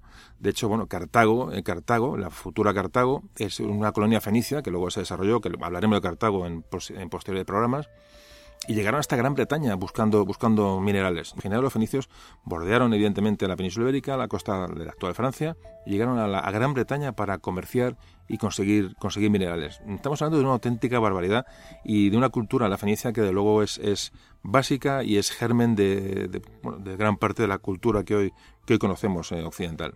Lo que hicieron los fenicios fue vertebrar, contribuyeron a, hacer, a vincular todas las civilizaciones que había en el Mediterráneo a través del comercio. Transmitían el arte, transmitían los conocimientos sobre el hierro, sobre eh, bueno, sobre medicina, sobre astronomía, sobre, sobre navegación. Eh, eh, digamos, mm, fueron em, catalizadores de, bueno, de la cultura en todo el Mediterráneo. Y sobre todo, y vuelvo a repetirlo, los fenicios utilizaban ese alfabeto fonético que los griegos adaptaron para ellos mismos, es decir, que con el tiempo fue el de este alfabeto fenicio derivó el griego y derivó el latín. Fijaos lo importante que estamos hablando. Y derivó un alfabeto, derivó en ese alfabeto que los íberos eh, utilizaron. Importantísimo, importantísimo y me gustaría que, bueno, que me imagino que ya todos sabéis esta historia, me la conocéis, pero si alguno no la conocía me, gustaría que, bueno, que fijarais la importancia de los fenicios, podéis leer mucho sobre ellos, hay mil libros, mil, mil datos, la verdad que es una cultura excepcional y que tuvo una grandísima influencia en la, en la península ibérica y evidentemente lo que hoy somos. Pues parece ser que a la península llegaron a, Cádiz. Le llamaron Gadir, Gadir, que luego se convirtió el nombre, el nombre de Gadir pasó a, Cádiz, que parece que fue fundada hacia el año 1100 a.C.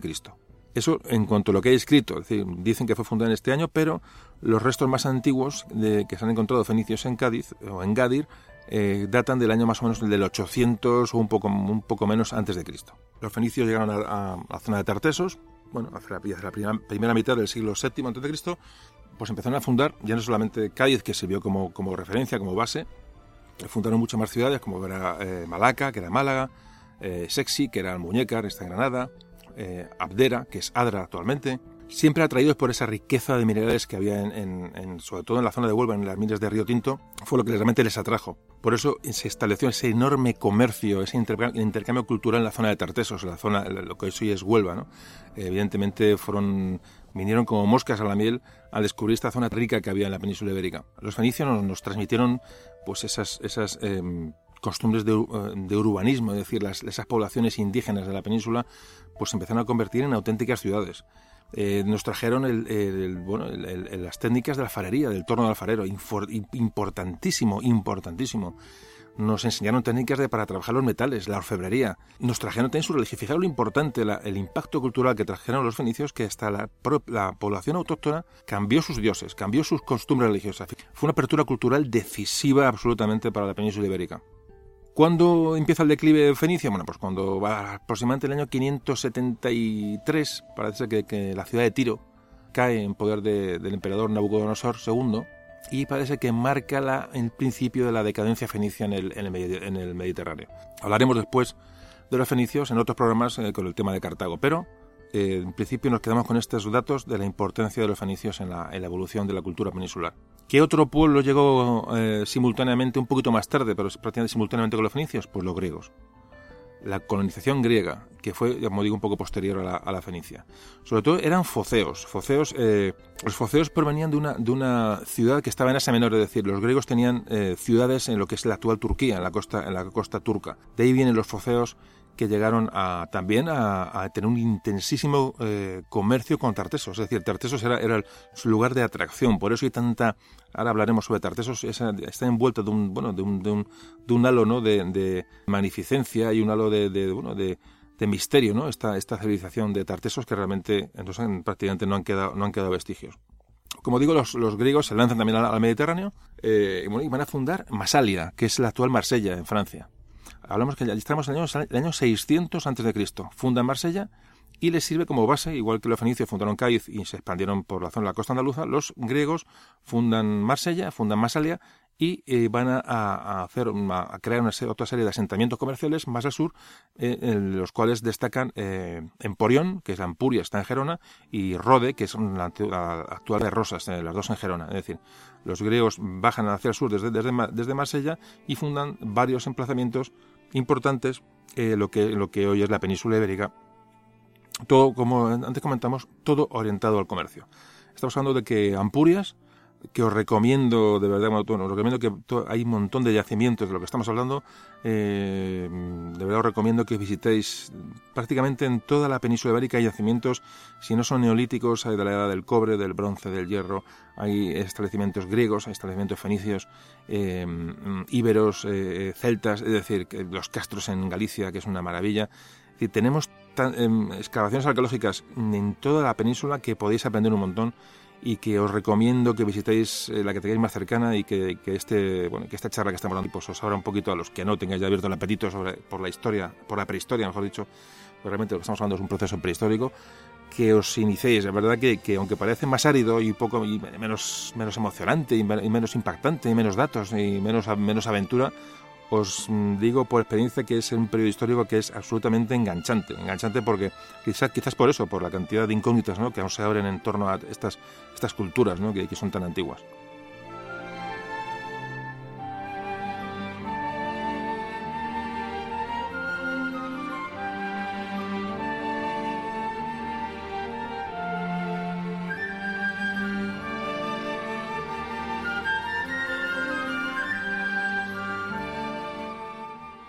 Bueno, eh, os está hablando de los griegos. Los griegos que fundan estas ciudades en lo que es actual eh, hoy en Cataluña, en la provincia de Gerona, y tienen un auge ya comercial también los griegos en la zona eh, hacia el siglo V año, hacia el año 500. Este es el siglo del apogeo comercial en la península ibérica los fenicios por un lado y los griegos por otro lo que hacen es eh, fundan nuevas colonias como digo hemos hablado, de los fenicios hablamos de los de los griegos. Los griegos tienen asentamientos no, si no ciudades pero sí tienen digamos delegaciones como dicen los fenicios. No siempre fundaban ciudades propias que de hecho las fundaron eh, como tales. De hecho, mucha la población fenicia, o sea, tenían población fenicia, a de, por ejemplo, en Malaca o en, o en Gadir o en todas estas ciudades que os, he comentado, los fenicios tenían población, gente que, que, emigraba a la península ibérica. Imaginaos la riqueza que podían encontrar aquí, las posibilidades, las posibilidades de vida que tenían aquí, que emigraron. Eh, los griegos, de alguna manera parecida, lo que hacen también es crear, eh, aparte de estos dos asentamientos fundamentales eh, que hemos comentado, también pues tienen, digamos, delegaciones comerciales en, en bueno, en otras ciudades más al sur, por ejemplo, en, en lo que hoy es Denia, en Benidorm, en Alicante. Es decir, eh, los griegos también expanden, digamos, con una serie, una serie de delegaciones comerciales, eh, todas situadas en la costa, en la costa peninsular. Es decir, el impacto comercial y cultural lo recibe la zona mm, de la vertiente mediterránea, importante para luego entender por qué la zona íbera, bueno, pues va, va, va a crecer y va a operar de la manera que lo hace, que como digo, lo haremos en un programa siguiente. Y no solamente los griegos, eh, de lo que estamos hablando mismo, se quedaron en las costas. Es decir, hay cantidad de objetos muy eh, tierra adentro en la península. Es decir, que es, el comercio de los griegos no solamente no se quedó en la costa, sino que igual que los fenicios, mm, llegaron a, con estos objetos muy tierra adentro. Parece que los griegos sufren una, una una derrota en la batalla de Alalia allá, allá por el año 535 a.C. y parece que esta derrota en esta batalla parece que inicia una decadencia comercial y es un poco, marca un poco el fin de la influencia griega en la, península ibérica, que, pero que de luego fue absolutamente básica, no tanto como la fenicia, pero de luego las dos a la vez eh, nos pusieron en marcha de una manera automática. Bueno, pues hemos hablado de griegos y fenicios, más o menos, como os digo, muy por encima. Eh, mm, no es por nada, pero este podcast es probablemente de los más trabajados, sin duda, que de los que hasta ahora, hasta ahora hemos hecho. ¿Por qué? Por la tremenda dificultad en condensar tantísima información. Hemos intentado o estoy intentando daros, bueno, pues, pues la información condensada de manera que sea una cosa más o menos estructurada, que sea, que sea comprensible y bueno, y un poco abriros esta puerta, ¿no? De la, de la prehistoria en la península ibérica, de estas primeras civilizaciones, de esta influencia de los pueblos, del, sobre todo del, del, Mediterráneo, bueno, para, para, para, intentar, digo, abrir boca y, bueno, y crear esa, esa, inquietud. Pues vamos con Tartesos. Vuelvo a repetir, y no quiero ser pesado por si alguien, alguien se ha perdido. Comentábamos, línea diagonal de Gerona a Huelva. Al oeste de esa, línea, influencia de los pueblos centroeuropeos, eh, que influyen, digamos, que se ha llamado la, península bajo la influencia celta. ¿eh? Hemos dicho que no eran celtas exactamente, pero bueno, le llamaremos celta. Y al este de esa, franja, perdón, al este de esa, de esa línea, de esa diagonal, nos encontramos con la población autóctona de la península que recibe la influencia tanto de fenicios como de griegos. Es decir, que será luego la población que se conocerá como, como Iberia, los íberos. E importante, bueno, pues repito, dentro de esa franja al este, la primera zona de influencia mm, de la población autóctona que recibe a los fenicios concretamente y que va a sufrir su, sufrir, no, va, va a, experimentar eh, la influencia de estos pueblos del Oriente es Tartesos. Tartesos, que se puede considerar como una zona, digamos, de mm, íbera de alguna manera, aunque, ya digo, que, es, esta zona, digamos, tiene, su desarrollo es previo a la, a la cultura íbera propiamente dicha. Tartesos, una ciudad mítica. Parece ser que, en, parece ser, eh, se habla que en los textos clásicos, por supuesto, aparece ya Tartesos, pero parece, parece que en la Biblia se nombra eh, una ciudad que se llamaba Tarsis y muchos historiadores asocian esta Tarsis de la Biblia a, esta ciudad, a esta región, a esta cultura. No se sabe exactamente qué, existía en la isla ibérica por aquella época. Los arqueólogos españoles desde muy antiguo han intentado encontrar restos de tartesos por, por, todo, por toda Andalucía, intentando, intentando encontrar alguna prueba, eh, de, porque se cree que podía ser incluso una, una ciudad eh, aunque era una zona evidentemente de influencia, pero se busca, se busca una ciudad central que, que bueno, que fuera el eje, el eje de, de, esta, de esta región, ¿no? Pero no se ha encontrado nada. Solo se sabe que, bueno, según los, los escritos de, Herodoto, había un rey de Tartesos, un tal Argantonio, es la mítica Tartesos, que es un, ya prácticamente es un mito, eh, aunque evidentemente hay restos de, y, bueno, de una, cultura eh, propia en aquella zona, pero el, intento de buscar esa ciudad de Tartesos realmente no ha llegado nunca a buen fin y, no se ha conseguido encontrar digamos, ese, ese, centro, ese núcleo cultural de la, de la cultura tartésica. Se ha buscado Tartesos, pues imaginaros, durante muchísimos años en, bueno, pues en la zona de Cádiz, en, Málaga, sobre todo en Huelva, en la zona del Coto de, Doñana, lo que es el Coto de Doñana, a ver si alguien encuentra, encontraba algunos restos y evidentemente no se ha encontrado nada los historiadores, hablamos de principios del siglo XX, hace años, daban a Tartesos como una, zona de origen griego, es decir, una zona con población eh, de origen griego, para nada fenicia, pero buscando la ciudad de Tartesos se han encontrado muchos restos fenicios, se han encontrado muchos restos que han, demostrado que había una cultura previa a la llegada de los fenicios, una cultura importante en Tartesos y que, va a dar lugar, digamos, Tartesos al, mundo ibérico de alguna manera, ¿no? Pero Tartesos ya existía antes de la llegada de los fenicios. Pero yo digo, como os digo, en un principio se pensaba que era, que era una, una zona de fundación, incluso de fundación de los griegos, cosa que no, que no fue así poco a poco se fueron buscando la ciudad de Tartesos, mm, se fueron descubriendo pues, mm, zonas de asentamiento fenicios que estaban muy vinculados al centro neurálgico fenicio en la zona que es en Gadir o Cádiz, en la ciudad de Cádiz. Y también se detectó que hubo mm, mucha emigración de gente, de población y de, bueno, la cultura fenicia a, las zonas, sobre todo de la ciudad de Tiro, bueno, pues a la zona andaluza, a la zona, a la zona de Cádiz. Es decir, se llegó a probar que había una relación continuada comercial entre las gentes del Oriente, de la gente de los fenicios, con los indígenas de Tartesos. Muy importante esta, esta prueba porque va a desbancar teorías anteriores. Como os comentaba, los arqueólogos conocen esta época como, como el nombre de orientalizante, es decir, y vuelvo a repetirlo, son conceptos que me gusta que queden ya fijos para, bueno, porque ya que estamos hablando del asunto, pues que os quede un poco la, lo que es también la teoría. El nombre de orientalizante es una época orientalizante en cuanto a que los pueblos de Oriente vienen, digamos, y van a, van a influir de manera decisiva en los pueblos, en los pueblos peninsulares. Realmente este, este, esta orientalización, aparte de la, de la península, supuso también bueno, una orientalización también de todos los pueblos del Mediterráneo que experimentaron esta, este, este avance de la cultura, de la cultura de, desde Oriente, sobre todo de los, de los fenicios.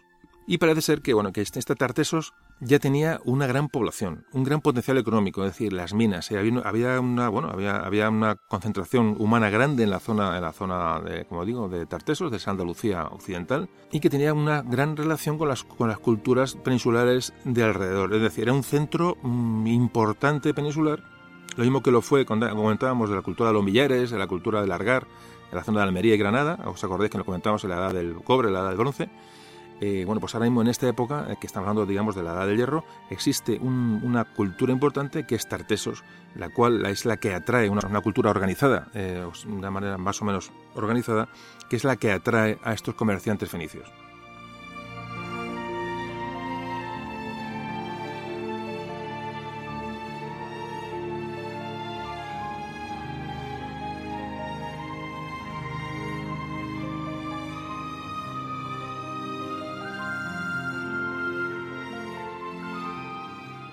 El historiador griego Herodoto ya habla, habla de, Tartesos y sí que hay, evidentemente, restos de comercio y de influencia griega en la zona de Tartesos. Para nada, para nada igual que, lo, que la, ni parecida a la Fenicia, pero sí que hay numerosos restos de, comercio con los griegos. Se han encontrado buques griegos hundidos, armas, que nos están mostrando que los griegos, y me atrevo a decir que también los fenicios, aparte de comercio, eran navegantes, también eran guerreros, es decir, no, no podían ir llegar a una zona desconocida bueno, y comerciar directamente. Imagino que habría un contacto, un contacto previo, había una cierta posición de fuerza, con lo cual, bueno, aunque luego, luego fueron comerciantes natos, pero eh, esta gente se, se, aventuró ríos, por los ríos peninsulares adentro para buscar comercio, es decir, no solamente se quedó en la costa, navegaron por los ríos más importantes eh, de la península, intentando eh, contactar con poblaciones en el interior. Si os fijáis, la, aventura de estos pueblos de Oriente, estos griegos como fenicios, es impresionante. Realmente llegar a zonas desconocidas. Estamos hablando de años de año 1000 a 1500, del año 1000 o del año 500 antes de Cristo, y esta gente pues llegaba desde el otro lado del Mediterráneo y se aventuraba pues a, bueno, pues a, se metían por el Guadalquivir a buscar pueblos para comerciar y venderles eh, su cerámica a cambio de metales, a cambio de oro, a cambio de estaño, a cambio de cobre. Realmente, si os fijáis y si os paráis a pensar, es es la evolución de la humanidad en su momento álgido, es decir, cuando, cuando las, condiciones son más, más complicadas, cuando esta gente se lanzó a la aventura, sobre todo, y como siempre hemos fijado, y como siempre hablamos, el comercio, el comercio, el comercio, el, enriquecimiento, cosa que es absolutamente natural y lógica en el ser humano, pero que es la que nos ha movido y nos prácticamente nos sigue moviendo, bueno, pues en, en todos los avances. Así, tampoco se le puede buscar más, más aplicaciones. me gusta un poco recordarlo porque no podemos perder, perder la perder la, referencia comercial ¿no? en todas las actividades humanas. Bueno, pues Tartesos, eh, prácticamente hoy no hay, mm, no hay esperanza de encontrar esa ciudad. Realmente se ha, levantado mm, por todos lados. Se sabe que esa, que esa influencia tartésica se, extendió por bueno, lo que son los valles del Guadiana y del, y del Guadalquivir y que la zona era tan rica y tan próspera y de tantos recursos que, como antes comentamos, los fenicios no solamente establecieron puestos comerciales, sino que trajeron personas a vivir aquí, es decir, fundaron auténticas colonias. Como te comentábamos, pues nos, nos trajeron innovaciones tecnológicas de todo tipo, innovaciones eh, arquitectónicas, eh, religiosas, pero sobre todo, y vuelvo a repetir, por encima de todas las innovaciones que trajeron los, los fenicios, estos pueblos orientales, lo importante es la escritura, el alfabeto, que va a posibilitar la emisión de toda la información y estamos hablando de fechas del siglo VII, VI antes de Cristo, es decir, esta, en, estos alfabetos que van a quedar en la península y que se van a utilizar en la península de influencia o de bueno de descendencia fenicia, van, a, a ser, digamos, coetáneos con la escritura, el primer alfabeto griego, es decir, que los íberos, los conocidos como íberos, estas culturas peninsulares que tuvieron la influencia fenicia, tuvieron su alfabeto a la vez, simultáneamente, a, cuando lo tuvieron los griegos, los griegos arcaicos. Imaginaos la importancia, es decir, que, que realmente eh, la población peninsular tuvo un avance, digamos, simultáneo al que pudo, al que pudo tener la, Grecia arcaica, la antigua Grecia. Fijaos, es importante lo que estamos hablando, todo ello eh, por la gran y rica influencia fenicia. Bueno, ¿qué con la, con la población que ve aquí, ¿no? La población, en este caso de Tartesos, ¿no? Que estamos hablando que es la primera población que recibe esta influencia fenicia, en fin, esta gente que desembarca. ¿Y qué ocurre? Pues la, digamos la élite, porque ya había cierta estratificación social, como hemos dicho, ya en la edad del hierro, ya como hemos comentado, a partir ya de, de, la edad de los metales, incluso ya el del neolítico empieza a haber cierta diferenciación de capas sociales en función del poder, de la riqueza y de, ciertas élites, ¿no? Eh, en la población peninsular. Esta gente lo que tenía eh, es bueno para legitimarse pues tenían una serie de, tenían, tenían, que tener un su prestigio digamos con el contacto con estos con estos fenicios es decir el contacto con esta, esta cultura fenicia y los progresos lógicos de estas de estas comunidades redundaban sobre todo en esta esta élite que eran mm, semirreyes semicaudillos vamos a llamarle como cada uno quiera eh, de la zona de la zona de, de, Tartesos que aprovecharon este comercio de este, este comercio de las materias primas eh, que abundaban en la zona de, Tartesos, bueno, pues para conseguir cierta preponderancia sobre, en su propia población. Es decir, mm, bueno, pues las minas, las minas que había en Andalucía, evidentemente estaban allí, pero eran propiedad de estas élites tartésicas, ¿vale? que son las que de, alguna manera se beneficiaron, como siempre en la vida, un poco del comercio con los, con fenicios y creó, digamos, esa diferenciación todavía más acusada social de la élite de, los en Tartesos eh, ya digo, debido a este, a este comercio, a este intercambio eh, comercial con los, con los fenicios. Con eso quiere decir digamos, que la influencia, la influencia fenicia en, en la población ibérica no llegó a toda la población, eh, se quedó de alguna manera en, bueno, en estas capas mm, dominantes de la sociedad de, en, Tartesos, es importante. Bueno, pues llegan los fenicios a Tartesos y ya empiezan a, Tartesos y luego empiezan a expandirse evidentemente por, por otras zonas de la costa mediterránea de la península ¿Y qué va, qué va a crear? Pues esto va a crear una, ya una serie de redes comerciales, incipientes redes comerciales, que va a provocar, digamos, la, creación de vías de comunicación entre las regiones eh, peninsulares. De hecho, se creó poco posteriormente, ya, ya, es un poco ya del tema, del tema de los íberos, que hablaremos, como digo, en otro, en otro podcast, eh, pero se crea una vía de comunicación que se llamaba la Vía de Hércules, la Vía, la vía de Heracles, que era una vía eh, que luego los, romanos utilizaron posteriormente, que, digamos, eh, vertebraba la zona íbera, que arrancaba desde el sur de Francia y siguiendo un curso paralelo a la costa mediterránea, llegaba hasta Cádiz, hasta Gadir, hasta el gran puerto fenicio. Es decir, los fenicios son los, también los causantes de la creación de esta vía, de esta vía comercial para expansión de sus, de sus productos, ya digo, que recorría prácticamente toda la península. Y luego esta, esta vía principal pues tenía derivaciones, bueno, pues ya por cursos de los ríos, por valles que ya penetraban hacia el interior, hacia el interior peninsular, siempre con la idea de y de expandir su producción, eh, sobre todo de, manufactura, buscando sobre todo, como digo, eh, metales. Fijaos que estas zonas de una cosa curiosa, estas zonas de expansión comerciales de, de, fenicios, como te comentaba, eran ríos navegables. Fijaos, es curioso, me imagino que eh, muchos lo sabréis, pero lo comento a modo de anécdota, que un río que utilizaron, un río navegable que utilizaron mucho para comerciar y que se adentraron en su interior fue el, Guadalquivir.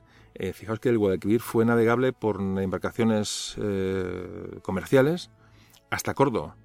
Pero es que el, digamos que, que la línea de costa, digamos, de, en, en, aquella, en aquel momento era Sevilla. Es decir, todo lo que es hoy, el, bueno, que es el Coto de Doñana, toda la zona de Sevilla hasta el, hasta el Atlántico, era un, era un lago, era un estuario que los romanos llamaron el Lacus Ligustinus. Es decir, todo lo que es de Sevilla hacia el sur, hacia el Atlántico, era, era, un, bueno, era un estuario, era un lago. No, no es como hoy, como hoy lo conocemos, y era navegable hasta la propia, hasta la propia Sevilla muy curioso. Y, como os comento, eh, buscaban comerciar con Córdoba. Córdoba, que ya existía en la época, con la que los fenicios también buscaron, buscaron comercio. Y muy importante, ¿qué pasó con esta expansión comercial que los fenicios nos trajeron a, las poblaciones peninsulares? Pues qué pasó que, como antes comenzamos, digamos, se, reordenó el territorio, es decir, todos los pasos montañosos, valles, eh, zonas de, mm, digamos, de, eh, de, entradas naturales de unas zonas a otras se convirtieron en zonas estratégicas y se quedaron pequeños puestos eh, de vigilancia, lo que creó ya pues una eh, eh, la intención de un dominio territorial. Es decir, todos estos pequeños puestos en lugares en lugares altos, lugares estratégicos para controlar el territorio, fue lo que empezó a vertebrar de alguna manera el interior de la, de la península con un orden territorial más o menos establecido. Muy importante ese tema, como luego digo, veremos en programas posteriores con los íberos.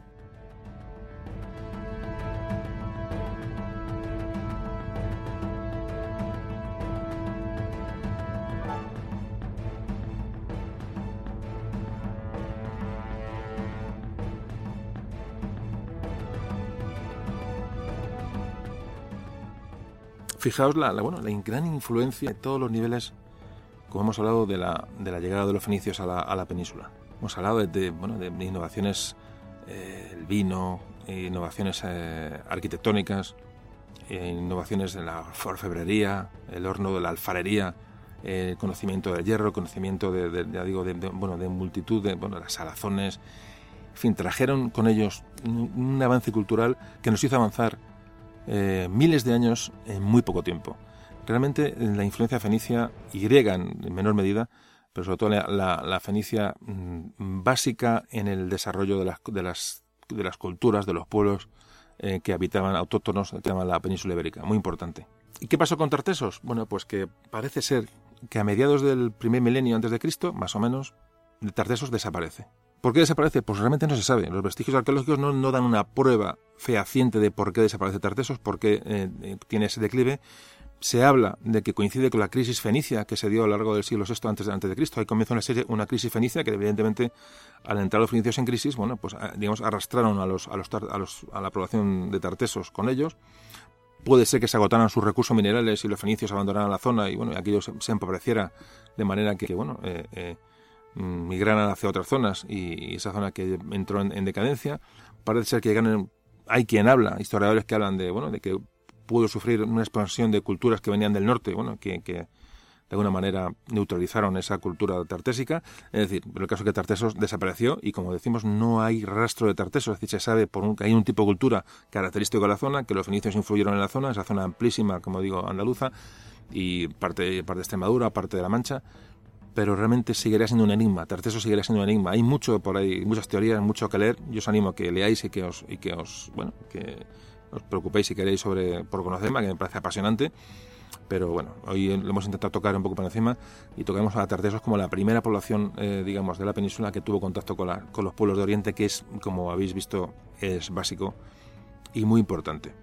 Bueno, y estamos llegando ya a las últimas partes del podcast de, que hemos dedicado hoy a la, prehistoria y parte del, del, comienzo de la historia de la, de la península ibérica. Y bueno, a modo de resumen, hemos hablado de la, fijaos lo importante, la revolución neolítica, ese paso de los cazadores recolectores, esa, esa, esa, manera de vida de recolección y caza, que pasó a esa agricultura, a esa, sedentarización, a, ese establecimiento en, poblados fijos, que es un paso para la humanidad importantísimo. Luego hemos hablado de la edad de los metales, el cobre, el bronce, el hierro, cómo las sociedades se hacen más complejas, cómo se, especializa el, trabajo en, esas sociedades, eh, cómo hemos hablado de los cultos funerarios muy importantes para entender un poco la evolución de, aquellos, de estos hombres y los, y los restos eh, arqueológicos, cómo aparecen ya clases sociales debido a este avance a este avance en, los conocimientos técnicos, cómo son la llegada de los pueblos desde los pueblos desde Europa del norte, cómo llegan las culturas desde, desde, desde Oriente, los fenicios, cómo, mm, nos traen los avances de aquel centro de gravedad de la historia antigua, ¿no? que era el Medio Oriente, hemos hablado antes de la zona de, Mesopotamia, cómo poco a poco se va trasladando todos esos, conocimientos muy poquito a poco, muy poquito a poco, hacia el otro extremo del Mediterráneo en el que estamos, en el que estamos nosotros. Verdaderamente, verdaderamente apasionante. Y como antes os decía, os animo a visitar todo tipo de yacimientos y, sobre todo a respetarlos, muy importante. Muy importante respetar nuestro, nuestro patrimonio, de verdad. Hay mucho por ahí, mucho desalmado que, encuentra cosas y se las lleva a casa. Y, porque evidentemente hay muchas cosas que están, bueno, pues eh, que gente que sabe dónde hay un yacimiento y no lo, no lo documenta o no lo, no lo comunica a las, autoridades y que nos, nos quita conocimiento de la historia a todos. Por eso os animo a visitar yacimientos a, y sobre todo a respetarlos, a no tocar nada, más si encontráis algo por ahí que pueda ser algo bueno de interés, pues lo comuniquéis a la, a la, autoridad de la zona. De verdad es, es, es fundamental y que no expoliemos eh, los restos arqueológicos de la península que son ricos y que pueden ayudar mucho a entender todo este proceso histórico y prehistórico del que hemos hablado hoy, que sobre el que hay tantas lagunas y tantas dudas.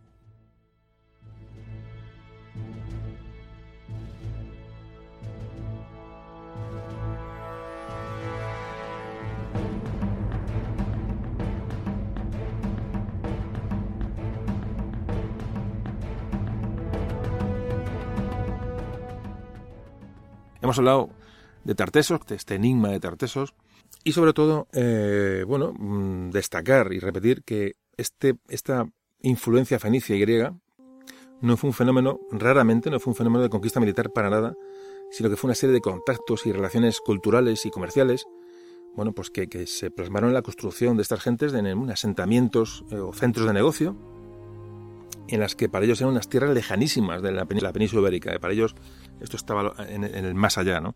Y cómo solamente el espíritu comercial les trajo aquí y cómo hubo un entendimiento entre, entre, estas, entre estas culturas, ¿no? Entre la cultura que había en la, península ibérica y esta cultura comercial fenicia, sobre todo. Me parece, me parece fantástico. Estamos hablando de, años, años antes de Cristo y cómo hubo esta, esta, bueno, este, este entendimiento entre unos y otros.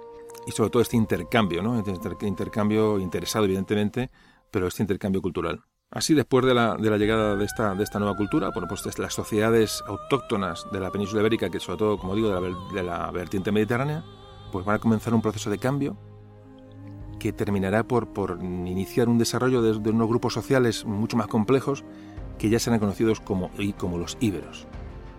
Los íberos avanzarán posteriormente hacia el interior peninsular, a zonas habitadas por los grupos, como digo antes comentaba, influidos por las corrientes de los pueblos centroeuropeos, los llamados celtas, convivirán juntos, sobre todo en las zonas de la meseta ibérica, y esa zona se le denominará Celtiberia. Pues nada amigos, de este embrión del que hemos hablado hoy venimos nosotros realmente, pero nos quedan los íberos.